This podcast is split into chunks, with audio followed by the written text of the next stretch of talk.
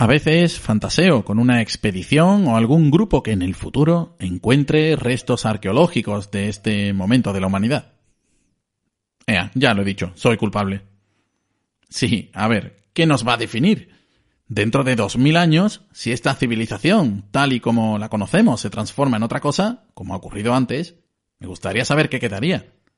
¿Se encontraría la suficiente documentación que permitiera conocer de verdad cómo somos y qué hemos hecho? O se encontrarían cuatro cosas y se tomaría al todo por una parte. ¿Y si solo encuentran las pertenencias de un coleccionista especializado en Elvis Presley? Pensarían que nuestro pueblo tenía por costumbre mover así las caderas mientras entonábamos curiosos mantras tribales. ¿Y si solo encontraran un libro? Podría pasar que por probabilidades fuera una Biblia, un Quijote o algo de Shakespeare. O podría pasar que fuera otro libro muy famoso como Drácula, 1984, o La desgracia de que sobreviviera un ejemplar del libro de Hitler. Y que tuviera que tomarse como símbolo de una humanidad anterior. ¿Y si es un libro de autoayuda? Vaya desgracia para los que vinieran después.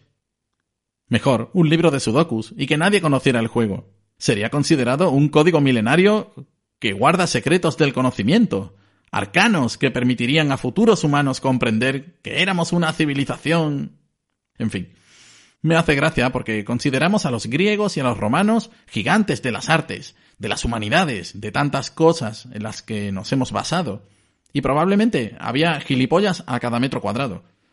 Hemos tenido la enorme suerte de encontrar mucha documentación, como para hacernos una idea más o menos exacta de la realidad en la que vivieron pero al igual que nosotros, tuvieron diferentes épocas, cambios profundos a lo largo de su historia, como nuestras décadas de los 20, los 30, los 40. Pero mira, de los antiguos egipcios no lo tenemos todo, hay muchos huecos, aunque los esfuerzos por encontrar vestigios de ciertas etapas son loables. Incluso después de encontrar muchos restos, no se conservaba la comprensión de su lenguaje, hasta que Champollion la dedujo gracias a la piedra roseta. ¿Encontrarán algo así sobre nosotros? ¿La Wikipedia, quizá? ¿El Internet Archive con sus millones de archivos guardados? ¿Y si lo que encuentran es una de las ondas espaciales Voyager con el disco de oro sonando a bordo?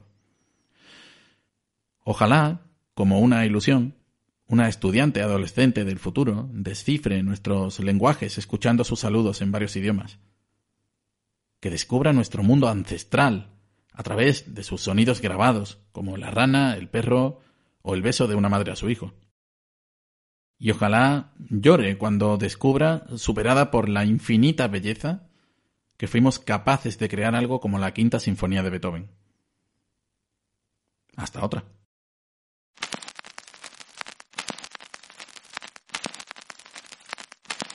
Saludos.